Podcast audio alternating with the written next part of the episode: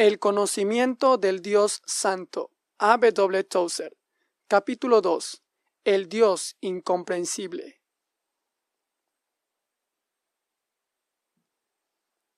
Señor, cuán grande es nuestro dilema.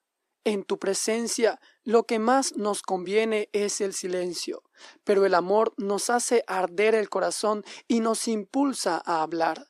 Si nosotros nos callásemos, las piedras gritarían, pero si hablamos, ¿qué vamos a decir? Enséñanos a conocer lo que no podemos conocer, porque las cosas de Dios no las conoce hombre alguno, sino el Espíritu de Dios. Haz que la fe nos sostenga donde fracasa la razón, y pensaremos porque creemos, no para poder creer. En el nombre de Jesús. Amén.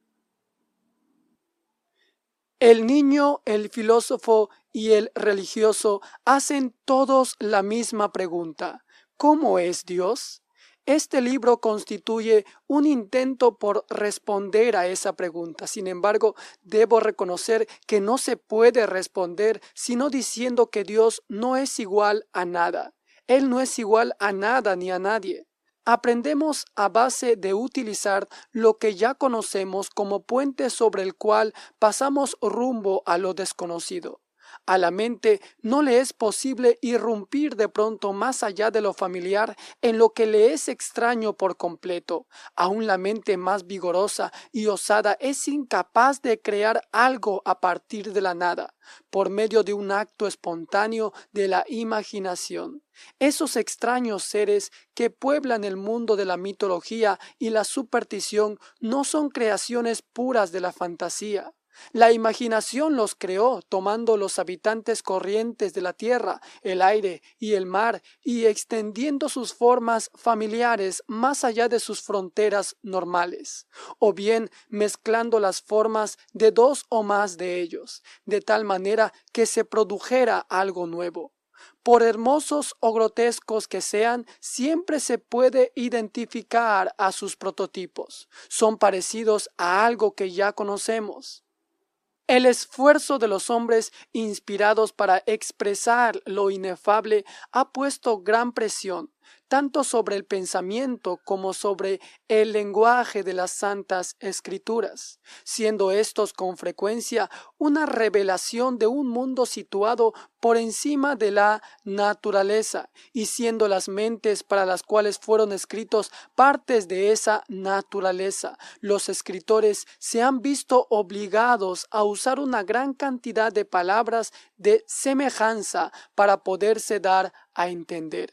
Cuando el Espíritu nos quiere dar a conocer algo que se halla más allá del campo de nuestro conocimiento, nos dice que esta cosa es como algo que ya conocemos, pero siempre tiene el cuidado de poner su descripción en palabras que nos salven de un literalismo esclavizador.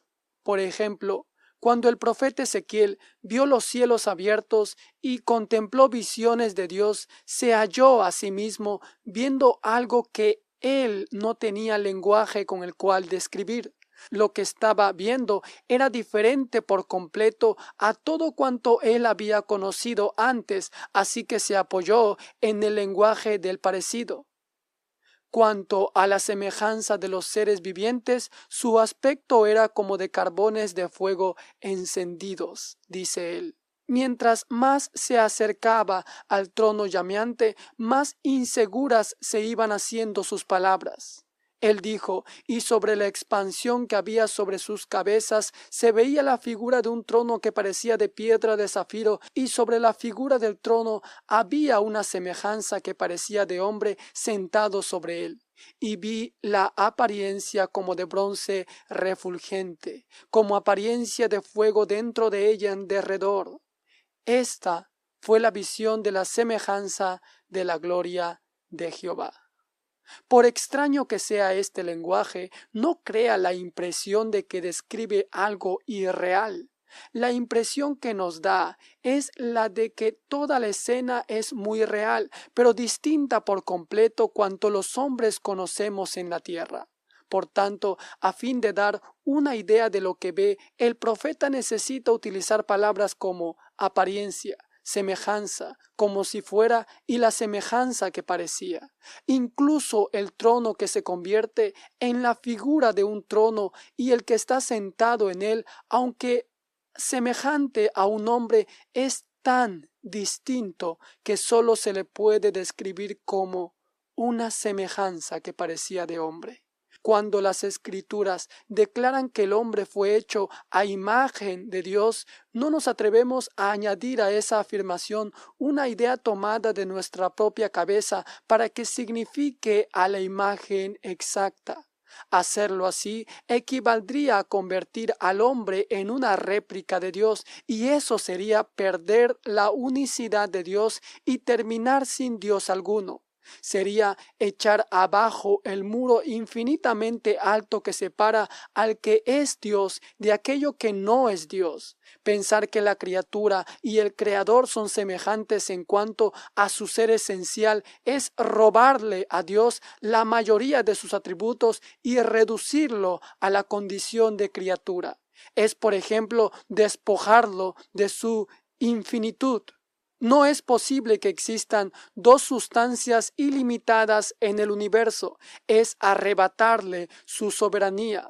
No pueden existir dos seres absolutamente libres en el universo, porque tarde o temprano dos voluntades que sean completamente libres deberán chocar entre sí.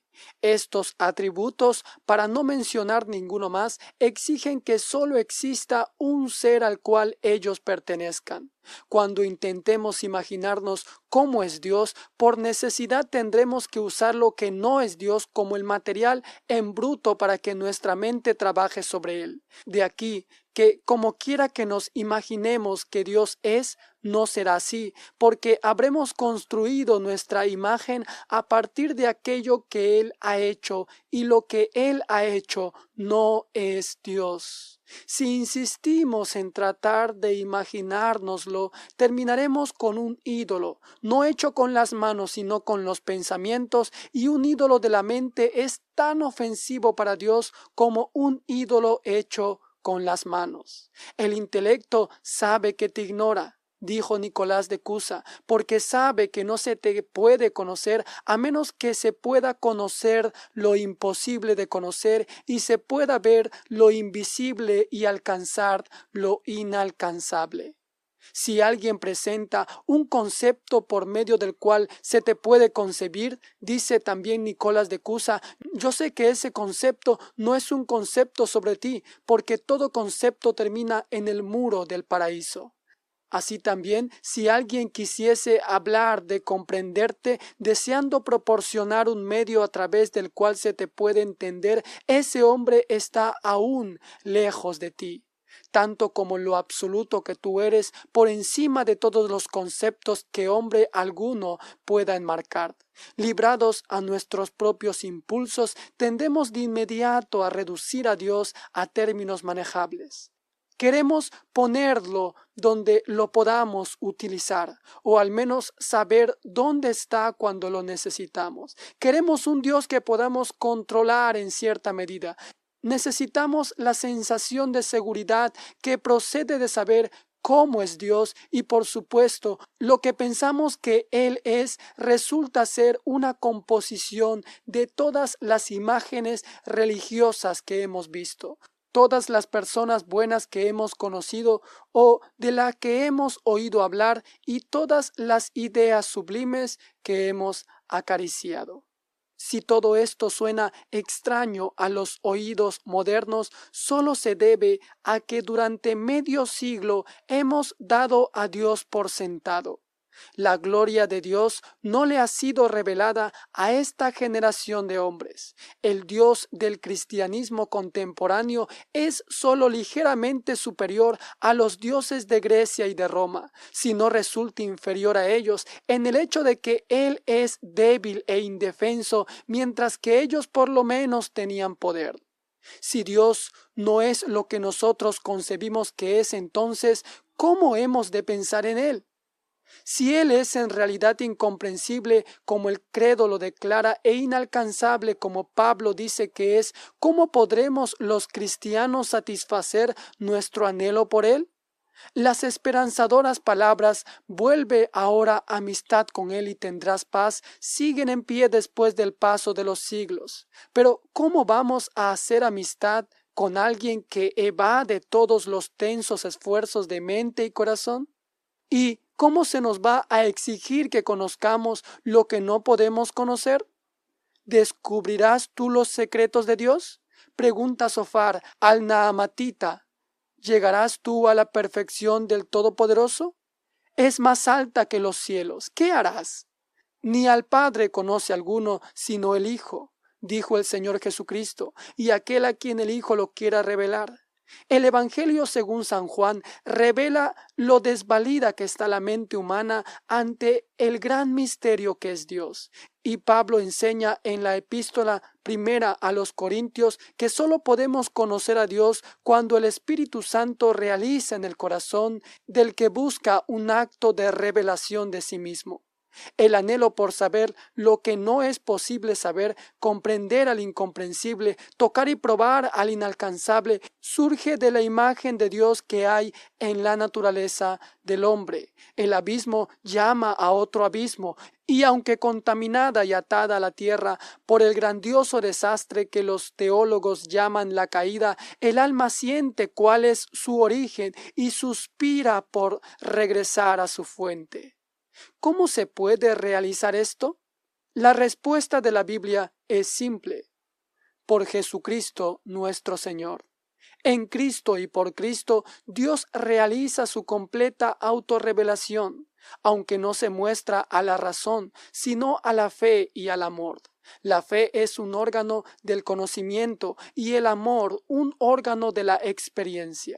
Dios vino a nosotros en la encarnación, en la expiación nos reconcilió consigo mismo y por la fe y el amor entramos a su presencia para alcanzarlo. En realidad, Dios tiene una grandeza infinita, dice Richard Rowley, el extasiado trovador de Cristo. Él dice, más de lo que nosotros podamos pensar, imposible de conocer por todas las cosas creadas, y nunca nosotros lo podremos comprender tal como Él es en sí mismo. Pero aún aquí y ahora, cada vez que el corazón comienza a arder de deseo por Dios, se le da la capacidad de recibir la luz increada e inspirado y completado por los dones del Espíritu Santo, gustar los gozos del cielo trasciende todas las cosas visibles y es levantado a la dulzura de la vida eterna. Ciertamente en esto está el amor perfecto, cuando toda intención de la mente y toda obra secreta del corazón son levantadas hasta el amor de Dios que el alma pueda conocer a Dios en una tierna experiencia personal, mientras que permanece infinitamente elevado por encima de los ojos curiosos de la razón, constituye una paradoja muy bien descrita como tinieblas para el intelecto, pero luz radiante para el corazón. Frederick W. Faber. El autor de la celebrada obrita The Cloud of Unknowing, La nube del desconocimiento desarrolla esta tesis a lo largo de su libro. Al aproximarse a Dios, dice, el que lo busca descubre que el ser divino habita en la oscuridad escondido detrás de una nube de desconocimiento. Sin embargo, no se debe desalentar, sino fortalecer su voluntad con un intento por alcanzar a Dios. Esta nube se encuentra entre el que busca y Dios de tal manera que nunca pueda ver a Dios claramente con la luz del entendimiento ni sentirlo con las emociones. Con todo, por la misericordia de Dios, la fe puede abrirse paso hasta su presencia. Todo lo que ha de hacer el que lo busca es creer la palabra y marchar adelante. El español Miguel de Molinos enseñó la misma cosa en su guía espiritual dice que Dios tomará al alma de la mano y la guiará por la senda de la fe pura, y haciendo que el entendimiento deje detrás todas las consideraciones y todos los razonamientos, la llevará adelante. De esta forma, Él hace que el alma, por medio de un sencillo y oscuro conocimiento de fe, aspire solo a alcanzar a su desposado sobre las alas del amor.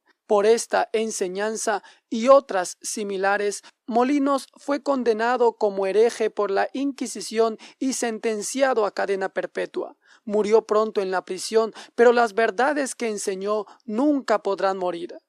Hablando del alma cristiana, él dice, quedé por sentado que el mundo entero y los conceptos más refinados de los intelectos más sabios no le pueden decir nada, y que la bondad y la hermosura de su amado sobrepasan de manera infinita todo el conocimiento de ellos, estando persuadida de que todas las criaturas son demasiado burdas para informarla y para conducirla al conocimiento verdadero de Dios.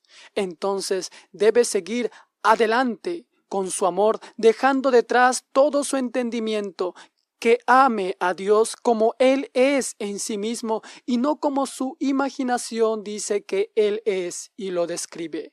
¿Cómo es Dios? Si con esta pregunta queremos decir cómo es Dios en sí mismo, no hay respuesta. Si queremos decir qué ha revelado Dios acerca de sí mismo, que la razón reverente pueda comprender, entonces sí hay respuesta para esa pregunta. Creo una respuesta plena y satisfactoria. Porque aunque el nombre de Dios sea secreto y su naturaleza esencial sea incomprensible, Él en su condescendiente amor ha declarado por revelación que hay ciertas cosas que son verdaderas con respecto a sí mismo.